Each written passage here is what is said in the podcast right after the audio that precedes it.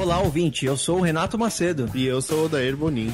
Sejam bem-vindos a mais um episódio do Conversa Ágil Podcast.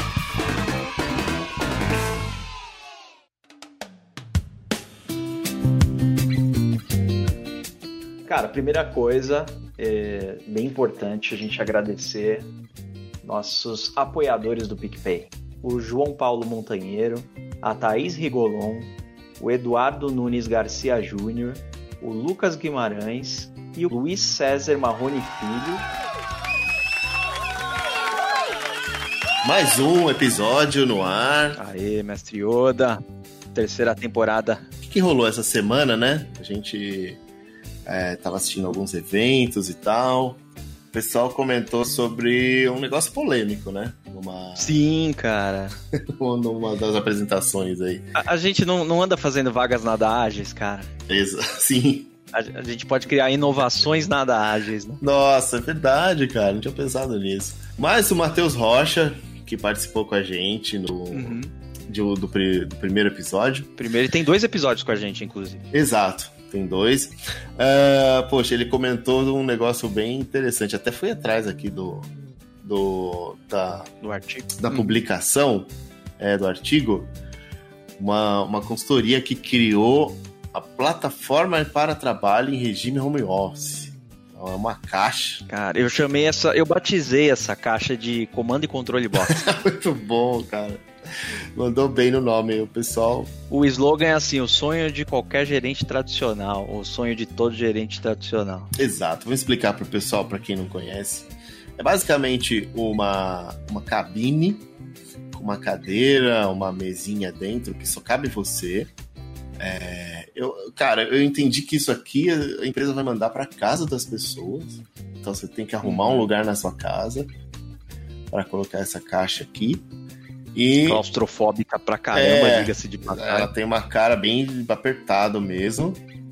E você entra nela e começa a trabalhar, né? Mas, uhum. explicando aqui, o pessoal, gestão e monitoramento, tem até um tema apropriado para isso. O, é, uma, é uma caixa que monitora você o tempo todo, né? Então, monitora seus, seu tempo de login, o que você está fazendo, se era o planejado, uh, tem uma interação via chat com você, né? Gera relatório sobre o seu trabalho, sobre o seu dia, né? É... Cara, não sei o que dizer, viu? Pessoal, na boa, eu, eu até entendo que a intenção de deixar as pessoas é, home office, mas uh, eu, eu, não sei se as pessoas todo mundo tem um espaço na casa. Eu não. Enfim. Eu não sei. É, cara, é, é, um, é um tiro de bazuca no dedão do pé, porque em pleno 2020 você demonstrar desconfiança, né? Porque quando você tem controle demais, cara, é porque você não confia. Aí eu acredito que os times e as pessoas se autorregulam e se alguém não está conseguindo produzir no home office, cabe entender a situação, né, daquela pessoa, o que está acontecendo, né, e, e conectá-la novamente. Cara, é, é, triste, viu? Uma atitude. É, bom, então tá aí. A, nós fica o registro aí do comando e controle box, o sonho de toda a gerência tradicional. Exato. Pois é, cara. Foi um, um na prática um desserviço para a gestão 3.0 aí, que confia mais nas pessoas, que pensa mais em time, em equipe, em objetivo, né? E... Verdade. Né? Porque um, um, recurso você soca dentro de uma caixa Exato. dessa, uma pessoa boa. não. Mas, boa, mandou bem. Bom, cara, vou te contar para você uma curiosidade, então. Contar, abrir para os ouvintes, né, uma curiosidade da gravação desse episódio. Você pode perceber que eu não falei tchau lá, né, cara? O único episódio que eu não me despedi do, do, do, pessoal participante ali, das participantes, cara. Cara, nem a Ana sabe. A gente não contou é, não pra, ela. pra, ela. Eu não sabia como contar na hora. Sim. O que aconteceu, né? Tô gravando aqui de boa, a gente já no finzinho da gravação. A Aline, minha esposa, né, chega correndo aqui e fala: Olha, nosso filho cortou a mão muito feio, a gente tem que ir pro hospital. Meu, foi o tempo de largar o fone, eu nem desliguei nada, cara, eu só saí correndo aqui. E que, que, eu tenho um filho de tenho um filho de 15 anos, né, cara? Ele tava ajudando a fazer um pastel, ele foi cortar um queijo, em vez do queijo foi a mão dele pro brejo. Abriu uma avenida na mão, cara. A gente teve que ir lá pro hospital tomar ponto, etc. Putz. Aí foi isso, cara. Por isso que eu sumi. Nada contra as meninas que a gente gravou, mas não, não foi Nossa. mal educação, não consegui falar tchau. Mas tô abrindo os bastidores aí do, do ocorrido. Cara, e na hora você me, eu achei que tava com um problema, né, de microfone, que estava online, tudo normal. Aí uhum. eu não consigo falar. Assim, tá bom, eu falei para as meninas, ah, que eu Renato não tá, tá, tá, conseguindo falar, tá com algum problema lá e tal. E depois você falou, tô indo pro hospital. Aí, cara, entre não conseguir falar e tô indo pro hospital, nossa, eu... pra explicar, Como assim, né? cara? Com 10 segundos atrás a gente tava falando uma boa aqui, cara. Como assim? Exato. Ah, Entra na, cara, nas curiosidades acabei... aí, né, cara? Não sabia como falar na hora, até falei assim, ah, o Renato tá com um problema. Eu lembro que eu falei pra ele, o Renato tá com um problema, não sei se ele vai conseguir voltar. Bom, já trouxemos aí a, um, uma, um bastidor, uma baita curiosidade da, da gestão 1.0. Agora, bora pro episódio. Cara. Vamos lá, bora pro episódio.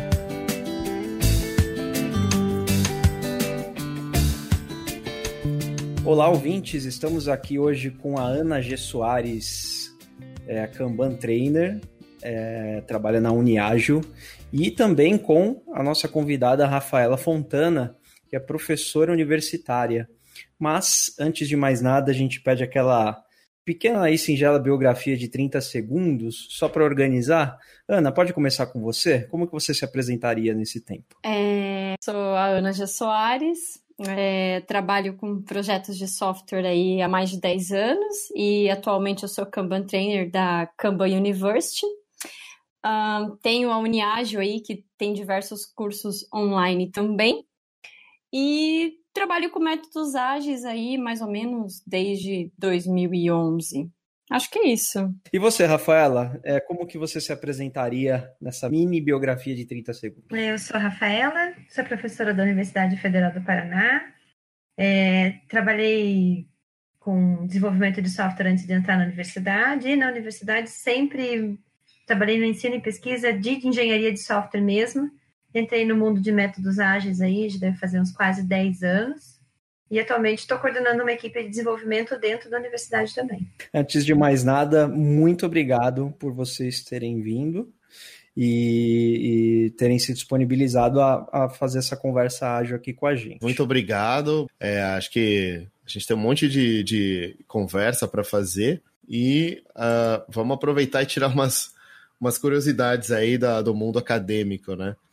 Eu gosto bastante do mundo acadêmico, também, é, também estudei bastante é, aqui na, na, na, USP, né, na Universidade de São Paulo.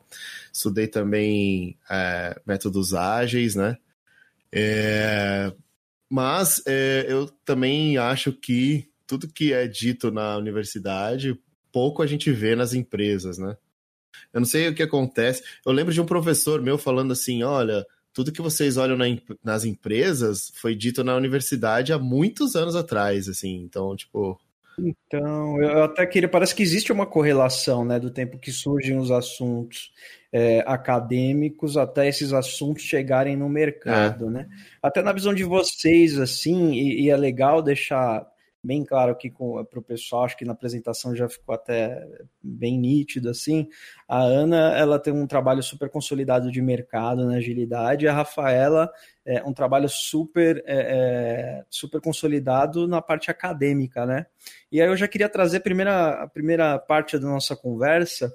Primeiro, como que vocês se encontraram aí e chegaram a assuntos em comum relacionado à, à agilidade? A gente até para trazer para a conversa aqui, a gente tem aí a, a, roda ágil, que a Ana já, já fala sobre isso há algum tempo, ela trouxe isso, e tem a bússola ágil também, que aí acho que é mais do lado da Rafaela, né? Então eu queria trazer primeiro essa, essas questões, assim, como que cruzar esses assuntos e esse gap todo entre acadêmico e mercado, porque ele é tão alto na visão de vocês também. É, é engraçado você falar, né? O que, que vem antes, né? Se vem na academia ou se vem no mercado. Tradicionalmente, a gente imagina que a maioria dos assuntos surgem primeiro na academia, né?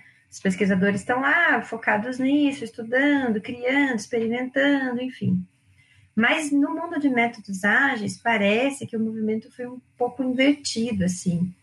É, eu, quando comecei meu doutorado, eu vi que a maior, a maior parte dos trabalhos ele era, focar, era focado em descrever o que estava acontecendo, né? Era, parecia a academia correndo atrás do mercado para entender o que, que, tinha acontecido e aí explicar os mecanismos, né? A teoria por trás da, da agilidade. Eu acho que muitos elementos já existiam sim na academia, mas não com essa roupagem, né? Que o mercado deu. E eu acho que depois do boom de mercado mesmo, manifesto ágil, enfim, que a academia veio pesado aí para tentar descrever e explicar muitas coisas é, que acontecem nesse mundo de agilidade aí. Eu vejo mais, eu sou muito pragmatista, assim, né? Tenho um viés muito colocar as coisas em prática. Até porque assim que eu terminei a graduação, eu já fiz uma pós-graduação, né, um MBA, e vivenciava as coisas muito na prática. A gente não encontrava, não era comum você ah, abrir um livro com uma série de pesquisas, exatamente o que você estava procurando. Então, sempre foi um processo muito construtivo. Então, lá em 2015, foi quando a gente começou a fazer, é, por conta do Google, né? Acho que o Google ajudou muito a gente a ser mais pragmatista em fazer pesquisas ali de forma rápida e encontrar coisas que pessoas estavam fazendo de forma parecida, sem muita base, sem muito estudo, é, mas fazendo testes, né? Testes, se deu certo, deu errado. E aí foi com base nessas pesquisas mesmo na internet que a gente começou a puxar alguns trabalhos parecidos. É, aí vocês perguntaram também, né, como é que eu e a Ana nos encontramos nesse mundo, né? Foi engraçado, porque eu, eu quando fui fazer doutorado, eu eu vou dizer para você que o que me incomodava, na verdade, era a gestão de projetos tradicional, assim. É, eu, eu, estudei bastante teoria da complexidade. Quando você olha para uma empresa do ponto de vista da teoria da complexidade, as dinâmicas elas não são definidas, elas são emergentes, as coisas acontecem de forma descentralizada, né? E eu falava, cara, como é que tem, como é que isso tem a ver com PMBOK? Como é que né, as coisas se encaixam? E aí comecei, como a Ana falou, nunca o que a gente pensa é o que acontece mesmo. Né? Eu fui andando nesse assunto, fui estudando, fui estudando, e aí eu comecei a descobrir. Aí eu fui num evento ágil. Não sei por que alguém arrumou para mim um ingresso grátis. Eu falei, ah, vou ver o que, que é esse troço aí, não conhecia. E, e aí a pessoa que estava dando a palestra lá falou assim: eu, na minha equipe lá, eu aposto que a gente tem muito mais maturidade do que qualquer equipe com CMMI nível 5. E eu estudava muito CMMI, estava super na moda, né? Todo mundo queria correr atrás de processos definidos, institucionalizados e controlados e quantitativamente. Nossa, era uma coisa assim, era o máximo. Eu falei, o que, que esse cara faz, será, que faz com que a equipe dele seja mais madura do que CMMI nível 5? E aí eu comecei a ver que o, o que, pelo menos na academia, o que as pessoas falavam que era maturidade em desenvolvimento de software, era uma maturidade que ela não era possível quando você fala de agilidade, né? Você ter processos definidos por outra pessoa, é, com uma série de etapas, com uma burocracia enorme, para você sofrer auditoria, e isso vai ficando cada vez mais, cada vez mais. Você chega no último nível lá, você está com um processo pesadíssimo. Eu falei, como é que um cara é ágil nesse contexto, né? E, é muito controle, né, para a pessoa ter autonomia e exercer o melhor dela ali no, nesse caminho, né, Rafael? Exatamente. E aí eu levei esse assunto para minha orientadora, né? Na época dela, eu lembro que ela olhou para mim e falou assim: "Nossa, Rafa, mas tá cheio de gente que combina CMMI, MPS.br com Scrum. Isso esse assunto já era". E eu fiquei com aquilo na cabeça, eu falei assim: "Mas não é isso, não é aplicar Scrum com MPS, com né, é entender realmente o que é a maturidade do ponto de vista da agilidade. Eu tenho certeza que não são processos carregados como esse pessoal define hoje, né? E foi aí que começou a minha, a minha tese. E eu fui atrás, voltei para a teoria da complexidade, entender como que as organizações são vistas do ponto da complexidade, essa questão de é, auto-organização, que tem a ver com as equipes de, é, autogerenciadas, né, é, comportamentos emergentes, você deixar as coisas acontecerem. Comecei a ver que tinha tudo muito a ver, assim, com o jeito que o Scrum organiza o projeto. E, e aí eu comecei a enveredar para uma outra área, que foi, assim, é, eu queria entender o que é maturidade em desenvolvimento ágil de software. Então, foi todo um trabalho grande para primeiro fazer essa definição, o que é uma equipe madura, porque quando aquele cara falou aquilo naquela palestra, eu entendi que a maturidade que ele estava falando não era não era a mesma do CMMI e do MPS, que já eram, já eram os conceitos estabelecidos é, no mercado. Então, primeiro, a primeira etapa foi isso, entender o que, que é a maturidade do ponto de vista de agilidade. E a minha segunda etapa foi entender qual é o caminho que as equipes percorrem rumo a essa maturidade. E é engraçado que a expectativa que todo mundo tinha, e se você. E a pesquisa que eu fiz na época, né, dos trabalhos acadêmicos, é o pessoal desenvolvendo escadinhas, né? Que você está num degrau, você vai para outro degrau, depois você vai para outro degrau. Falo, gente, isso não tem nada a ver com agilidade, porque você está você tá segurando, você está controlando a equipe por, por, por etapas pré-programadas. Não faz sentido, né? E aí, cara, depois de muito quebrar-cabeça, eu cheguei na, na bússola ágil, que pelo que eu vi pela roda da Ana, assim, eu, o conceito é parecido, você não tem níveis pré-estabelecidos, mas você tem vários aspectos que você vai melhorando de forma dinâmica, né? Então, a bússola ágil ela foi o resultado desse estudo sobre como as equipes amadurecem é, ao longo do seu processo de, de, de, desenvolvimento aí, né? Montou uma equipe, começa a desenvolver o que, que vai mudando nos processos dela é, do ponto de vista de amadurecimento. E como é que eu encontrei a Ana? É, eles, eles, foram, eles acharam o meu trabalho, bem no fim, eu estava no final do doutorado, eles acharam o meu trabalho, eu achei assim muito legal, eu fiquei super surpresa, assim, uma empresa achou um trabalho acadêmico e se interessar por ele, né, e me chamaram lá, e eu fiquei bem feliz, porque daí eu pude lá, foi o primeiro lugar, na verdade, que eu apliquei a bússola, porque assim, a bússola ela nasceu da prática, eu estudei nove equipes em diferentes lugares do país para montar a bússola. Então, ela nasceu de equipes reais, mas depois eu não tinha voltado e aplicado numa equipe, né? E lá foi o primeiro lugar que, que eu consegui aplicar mesmo. Fiquei bem feliz. Você, é, você já tinha essa ideia desde o início, quando começou a estudar os times, é, de criar uma bússola ágil ou ela, a ideia foi indo com o tempo? Foi indo com o tempo, porque o que eu queria, na verdade, era descrever como que era o processo de amadurecimento. E é um desafio, né? Você imagina, porque eu não pude acompanhar essas equipes por vários anos, né? Eu encontrei com elas, fiquei um tempo com essas equipes, né? Observei trabalho, conversei com várias pessoas, enfim, e eu tentei mapear passado, presente e futuro dessas equipes. E aí, quando eu mapeei passado, presente e futuro, eu comecei a perceber que tinham coisas em comuns entre elas, que não eram níveis de maturidade, mas eu comecei a perceber que elas buscavam resultados específicos, assim. Quando a equipe está começando, ela busca determinados resultados depois de um tempo ela vai buscando outros resultados, até que você chega no nível de maturidade que deu o tipo de resultado que você está buscando é bem diferente do inicial. Então, eu vou dar um exemplo para você. No começo, a equipe que está bagunçada, assim, no início, normalmente está se matando para resolver bug de código. Não está nem pensando em qualidade, revisão, nada, está se matando para resolver bug de código. E, eu, e o tempo vai passando, esse comportamento vai evoluindo para chegar, é, eu começar a me preocupar com revisão, eu começar a ter consciência que os bugs que eu entrego são resultado do meu trabalho, né? Até eu me preocupar em não só fazer revisão de código, mas me preocupar com o build que eu estou construindo, é, com a integração, até que você chega no que a gente conhece com as equipes ágeis mais, é, mais maduras e que tem integração contínua, DevOps, enfim pelo que eu entendi, não é algo tão linear da gente falar, não, aqui bateu nível 1, nível 2, nível 3, assim por diante, mas existe um caminho comum que você é, começou a observar e entender que faria tipo uma trilha, assim, né, formando a bússola ágil, seria isso? E, exatamente, e, inclusive, dependendo do aspecto que você avalia, eu falei um lá, que é o código-fonte, mas tem outros aspectos, por exemplo, o processo da equipe, por exemplo, a maturidade das pessoas, né, então, é, pode ser diferente em cada um desses aspectos que você está avaliando. E aí, concluindo, né, que vocês perguntaram antes, quando eu consegui mapear isso, eu me dei conta, eu falei, poxa, eu podia pegar tudo isso que eu levantei, essas características, e fazer uma ferramenta que uma equipe que quisesse se, tentar se posicionar para se encontrar, ela conseguiria. Porque dentro desse mapeamento eu consegui identificar, inclusive, qual eram os resultados que eram buscados por equipes é, maduras, né? Então, pô, o cara pode olhar onde ele está e ver para onde que ele tem que ir. Por isso que a gente chamou de bússola ágil, né? Mas construir a ferramenta como uma forma de assessment não era o meu objetivo inicial, era descrever mesmo o processo real de amadurecimento das equipes. Ah, muito bom. E a bússola acabou embasando a roda ágil, Ana? Como é que foi isso? Ah, então, é, é uma história um pouquinho longa, assim, sabe?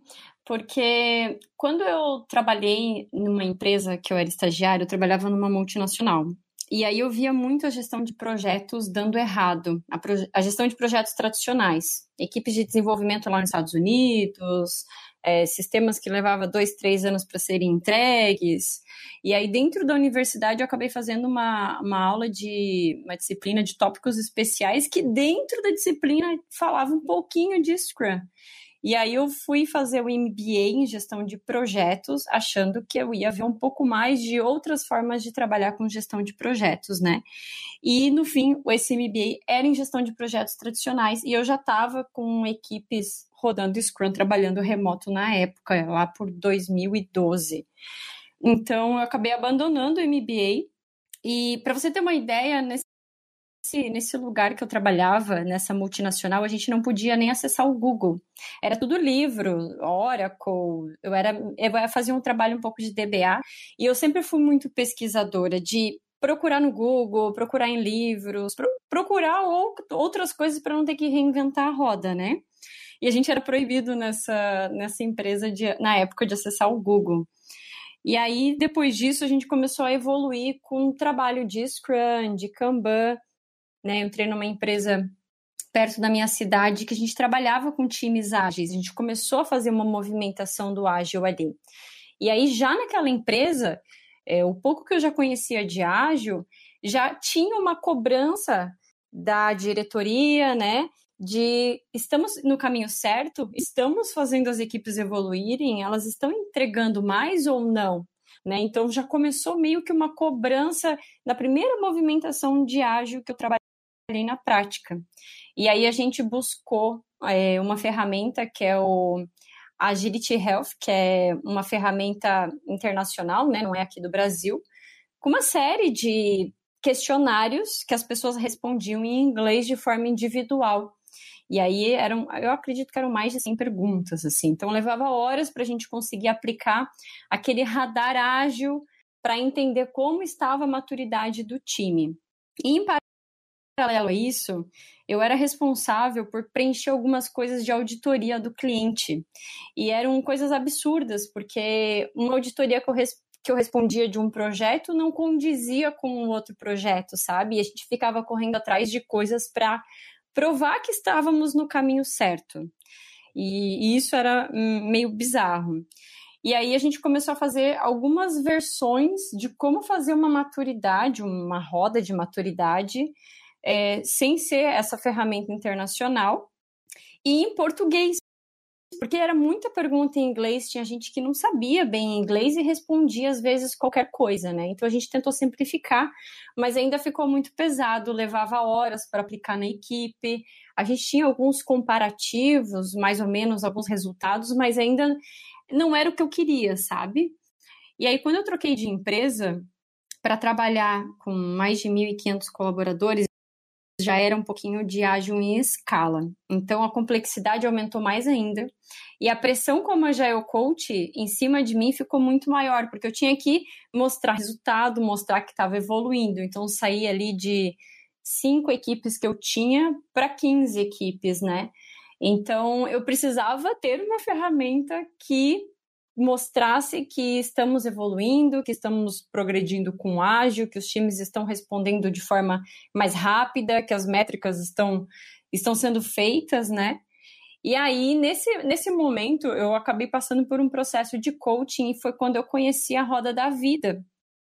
E aí eu tive esse insight de fazer uma coisa mais fluida, com menos números, com menos regras, e, e fazer uma coisa mais em, do time preencher em conjunto, né? E não aquele assessment que cada um responde o que quer e depois você simplesmente tira uma média, um resultado frio disso. Acaba muito no, naquele checklist, né, Ana? É, daí eu, eu não sei, acho que eu estava num momento mais humanizado, assim, sabe?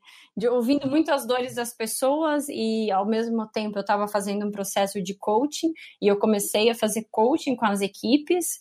E aí foi quando nasceu é, a roda ágil. Mas antes desse momento de nascer a roda ágil, eu vim fazendo mais pesquisas, porque aquele assessment que eu tinha criado na empresa anterior, eu apliquei na, na nova empresa e já vi que tava, não era aquele o caminho que eu queria seguir. E aí comecei a pesquisar artigos científicos mesmo, trabalhos, tentar testar alguma outra coisa, né? Já que nessa empresa eu tinha acesso ao Google, né? Já era mais moderninha. Nossa, só de você poder acessar e o aí, Google. É. E aí eu encontrei o trabalho da Rafa. Eu falei, nossa, eu preciso testar isso, porque é isso que a gente precisa. Vamos fazer um tabelão aqui, vamos tentar fazer um comparativo daqui três meses e tentar medir se teve algum progresso da equipe antes e depois.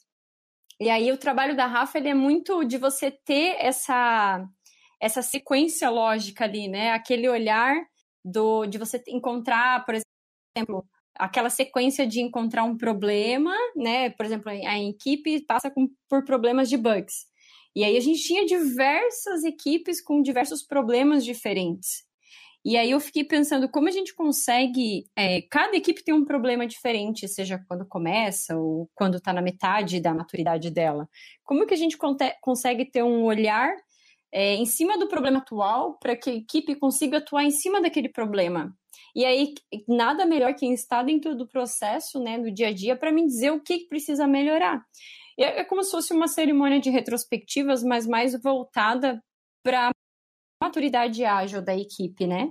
E aí foi quando a gente é, conseguiu elaborar algo, enfim, chamei arquiteto, a gente tinha uma business partner que era psicóloga, e aí é onde eu cheguei naqueles quatro quadrantes ali do, do ágil, em cima, em cima do modern ágil, para conseguir construir todas essas perguntas ali em relação ao ágil. Oh, muito legal. Eu, eu, eu também uma vez precisei colocar métricas na parede e eu busquei na internet, pô, como é que eu vou colocar isso na parede, né? Cheguei no Agility Health, achei muito legal, mas achei muito, nossa, desprende muito tempo para responder aquelas perguntas, né? Sim. É, e aí continuei procurando alguma coisa mais simples também cheguei na roda ágil, bem legal. As pessoas elas têm muito hábito é, de se comparar, né? A métrica ela existe desde o início que você compara um saco de arroz para poder trocar ali com um pacote de morango, né? Desde o escambo a gente compara coisas, é muito natural.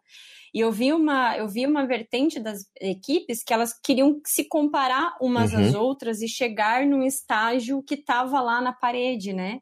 E aí, quando eu trouxe a roda ágil nessa, nessa construção que a gente fez, era justamente para as equipes pararem de olhar para o lado, pararem de comparar a laranja com banana e olharem para dentro delas, né? O que, que a gente conseguiu melhorar em três meses? O que, que a gente conseguiu melhorar do estágio anterior? Eu queria muito essa coisa de um progresso dentro do próprio time, sem olhar para uma escala, sem olhar para o mercado, sem olhar para, enfim, para tudo que estão fazendo aí fora, que a gente também enlouquece um pouco, né? Inclusive, teve uma época que a gente começou a tangibilizar os pontos da roda ágil, tudo em números, em métricas e ter uma escala no Excel. E aí eu resolvi dar um passo para trás, sabe? Porque a gente começou a se perder. A gente tem muito essa, esse viés de quantificar as coisas. E como é que você mede felicidade, né? Como é que a gente mede a colaboração? E aí eu dei um, um passo para trás e falei, não, gente, vamos ficar só com a nossa roda do número de 1 a 5 e comparar somente entre, entre vocês mesmos, sabe? É, eu queria fazer um comentário bem com relação ao que a Ana falou, que ela tentou colocar os números, depois voltou. Quando a gente pensa em maturidade ágil, é, parece que não faz muito sentido você numerar, né? Você dizer nível 1, nível 2, nível 3 e etc. E, e quando eu fiz meu trabalho, eu lutei bastante contra isso. Meu trabalho é totalmente qualitativo, que nem a Ana falou, né? É para numa retrospectiva a equipe chegar, conversar e pensar o que, que ela pode melhorar rumo a um lugar futuro aí que ela quer chegar, uma situação futura. E, mas é engraçado que eu acabei percebendo depois, depois que eu terminei o doutorado, que eu fui aplicar, é, que muita gente não, não quer só isso, tem muita gente que quer o número mesmo. Então, a questão do assessment de agilidade, é importante a gente pensar assim, qual que é o objetivo com aquele assessment? Se você quer é, comparar equipes, por exemplo, aí eu vou dizer para você, uma bússola da vida não funciona, porque ela não, não foi feita para isso. Né? Você não sai com um número dizendo o nível de agilidade da equipe. É um assessment para você tentar melhorar a sua situação atual. Então, qual é o objetivo do assessment? Também é uma pergunta bem importante para ser feita antes de escolher o método que você vai usar. Ah, isso é bem legal. Super importante isso, porque me parece que as pessoas querendo medir dessa forma é que entendem mesmo que agilidade é só método, né? E aí quer medir o quanto de aplicação está tendo de método. Só que quando a gente entende que agilidade é cultura e cultura é embasada por comportamentos, aí a gente cai numa roda, né? Assim, no, é, tá fazendo uma brincadeira numa bússola, numa roda, que é, é algo não linear, né? É, é, comportamento e cultura, como é que a gente mede? E sempre foi um grande desafio, ao meu ver, uma, é, é encontrar uma maneira bacana de medir maturidade de times, né? E o que vocês falaram é bem importante. Assim, a gente quer entender se o time está evoluindo, se aquela formação dentro daquele contexto por si só está evoluindo. E, e, as pessoas, inclusive, esquecem muitas vezes de olhar o resultado final também, né? Às vezes eu tenho times que estão performando muito bem, mas o, o resultado de negócio não está aparecendo, então a causa pode ser outra, né? Então, é, é, é, essa complexidade aí que forma essa parte aí da roda, da bússola ágil, no, do que vocês estão trazendo aí para gente. Isso, eu também percebo assim que algumas empresas elas querem responder uma pergunta que é bem simples. A empresa quer responder a pergunta: eu sou ágil? E não, não tem uma resposta correta, mas é, vamos supor que a empresa quer, quer responder essa pergunta, né? Eu sou ágil? E uh, como é que a gente responde isso, né? Tem a linha lá do Agility Health que é assim, eu se eu medir cada time, eu vou ter um geral da companhia que eh, se, se a maior parte dos times estão mais perto de serem ágeis ou mais longe de serem ágeis, vamos dizer assim. Aí eu vou ter um termômetro geral, né? E aí pode vir essa resposta aí, não, eu não sou ágil. Eu faço algumas práticas, eu sigo algumas algumas ideias do ágil, mas eu não, não sou, não, não sou assim, porque eu não estou trazendo resultado no, no tempo que eu preciso e toda aquela questão de é, ser voltado a, a, ao cliente, né, e tudo mais. Mas é, eu entendi que tanto a rodagem é, ou a bússola ágil, elas, é, assim, essas técnicas, elas, na verdade, dizem um pouco sobre isso, né? Responde, responde um pouco dessa pergunta, né? Eu falo muito que a adoção é muito diferente de transformação ágil, né? A adoção ágil, você vai lá, aponta uns Scrum Masters, dá um curso para eles, e aí todo mundo começa a rodar linhas sprints, ou coloca um board na parede, né? Fazer uma adoção ágil, ela, ela é curta, ela é rápida e também ela morre muito rápido. A transformação ágil, você já está mudando o mindset das pessoas, como elas vão se comportar diante dos problemas, né? Construir a solução diante do problema que ela está vivendo naquele momento. Não adianta a gente ter tudo bonito, a pontuação lá em cima, e o cliente está insatisfeito, a gente está perdendo contrato, os códigos estão cada vez mais difíceis para o desenvolvedor fazer uma melhoria, né? Então tem todo, todo essa, esse viés por trás que é difícil fazer as pessoas enxergarem. Concorda, bem diferente, né?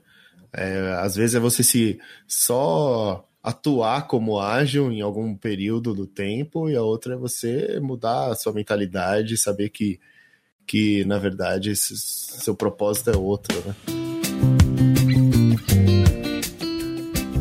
A roda está dividida em quatro partes, né? Do Modern Agile. E esses, essas quatro partes, então, seria torne pessoas sensacionais, experimente e aprenda rápido, faça da segurança um pré-requisito e entregue valor a todo instante. Né? E aí, dentro de cada um desses, de uma dessas quatro partes, existem vários requisitos aqui que vão se preenchendo ali de 1 a 5, então não é nada linear, né? A gente pode estar é, tá bem em um desses quadrantes e não tão bem em outro, e aí orienta aí algumas ações, algumas melhorias para é, cobrir esses gaps e melhorar como time, né? Em resumo, a aplicação da rodagem seria isso mesmo? Tem algum complemento que você gostaria de fazer? É isso mesmo. É, eu sempre falo para os times pontuarem, pegarem depois aqueles itens mais críticos, né, no máximo um ou dois pontos, e darem foco em como eles vão poder melhorar isso para daqui três meses ou daqui dois meses, quando fazer de novo, a pessoa fazer de novo um assessment da roda ágil, fazer que esses pontos estejam melhores, né? E assim como a roda da vida, a roda ágil, a partir do momento que você melhora um ponto, automaticamente outros pontos também são melhorados, né? Então a gente sempre quer fazer tudo ao mesmo tempo, né? E eu sempre recomendo as pessoas a limitarem o IP, tentar fazer, resolver uma coisa de cada vez, darem foco, para daí sim é, pensarem na solução de um próximo problema aí.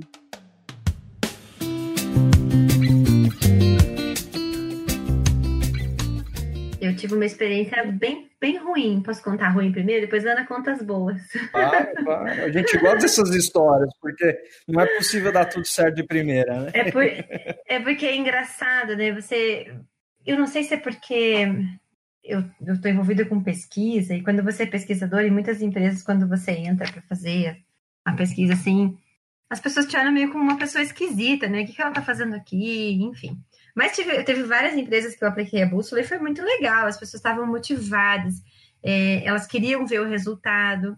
Por quê? Porque eu percebi que já tinha uma cultura, vamos chamar de cultura ágil, para melhoria de processo. Já tinha uma cultura de vamos conversar sobre como a gente trabalha para a gente tentar ser melhor. Teve uma empresa que eu fui que não tinha essa cultura. E eu vou dizer que foi a pior aplicação da bússola de toda a minha vida, porque eu, como facilitadora, né, propunha o tema, conversava, as pessoas davam respostas monotônicas, assim, tipo sim, não, e foi um horror, entendeu? E aí, assim, uma dificuldade de você medir a maturidade é que você precisa de uma certa maturidade da equipe também para falar sobre isso, né? Para você, para poder falar sobre, porque você não vai falar só coisa boa, você vai falar coisa ruim também. Você vai expor, né, o que não tá legal e o que tem que ser melhorado. Vão surgir problemas, né? Exatamente. A pessoa tem, primeiro passo, a equipe tem que estar aberta para isso. E acho que é o principal é essas métricas, elas não vão ser voltadas contra vocês, né? É, o ambiente diz muito, né? E a gente sempre fala de ambiente seguro em quase todos os episódios, né? Se, se a gente aplicar um assessment desse num lugar que pode até é, é, rolar uma demissão aí, dependendo de, de qual CPF apontarem, né? As pessoas vão ficar até com medo, né? É, inclusive, é, agora eu vou falar uma parte positiva disso. Quando eu comecei a, a montar os pontos da roda ágil ali, né? Motivação e confiança, autonomia e auto-organização, começaram a surgir as perguntas das, das pessoas nas equipes, né? Tá, mas comunicação e colaboração entre a gente ou entre outras equipes, né? Onde que tá ruim? O que que você quer que a gente responda? E aí eu jogo para eles, o que que vocês querem utilizar isso? Se a pontuação for ruim entre outras equipes, vamos levar então esse ponto ruim para a gente escalar. Vamos transformar essa roda ágil num sinalizador visual para a gente conseguir levar para liderança, gerência, quem for preciso essa roda ágil aqui de vocês. Então, era meio que virou um jeito dos times terem uma voz mais ativa nos problemas que eles estão encontrando em relação a outras áreas da empresa. Então, varia muito. Às vezes, a, a equipe, ela primeiro tem que resolver problemas entre elas, né? Então, vai da interpretação do time. Já aconteceu de eu tentar descrever todas elas, deu mais de 10, 20 linhas, e eu pensei, não, eu vou jogar para o time o que, que eles veem como comunicação e colaboração, por exemplo. Então, eu vou jogar mais para o time, e aí, baseado na interpretação e na necessidade deles terem essa voz ativa diante da, diante da empresa, é que a gente vai seguir esse caminho, já que a rodagem a gente não vai comparar entre outras equipes, então a gente não precisa é, ter esses pontos iguais para todo mundo. Então, isso foi que facilitou muito é, esse assessment para mim.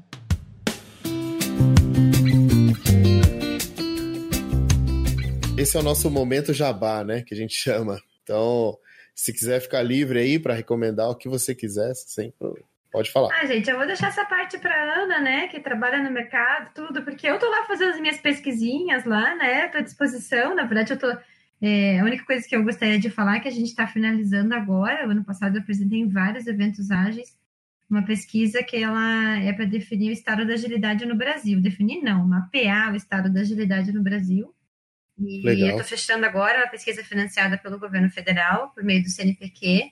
Eu consegui mais de, 600, mais de 700 respostas, né, de pessoas, de agilistas que contaram para mim que práticas que usam, que métodos que usam, é, se eles estão tendo sucesso nos projetos ou não, que princípios que eles aplicam. E, gente, estou começando a analisar esses dados e eu acho que vai ser bem legal o resultado para a gente entender como que está a agilidade no Brasil. Então, espero que até o fim desse ano essa pesquisa seja finalizada e ela vai ser publicada, é, claro, nos meios acadêmicos, mas eu também devo divulgar aí via LinkedIn.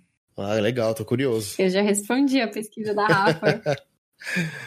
ah, bacana. Sim, sim. Ainda fiz o jabá bacana lá no mesmo. evento. Vai lá responder, vai lá responder Isso mesmo, as meninas. Ela é minha parceira nos meus formulários. Uh, Para quem quiser saber mais sobre a Roda Ágil, pode acessar o site da uniagil.com.br.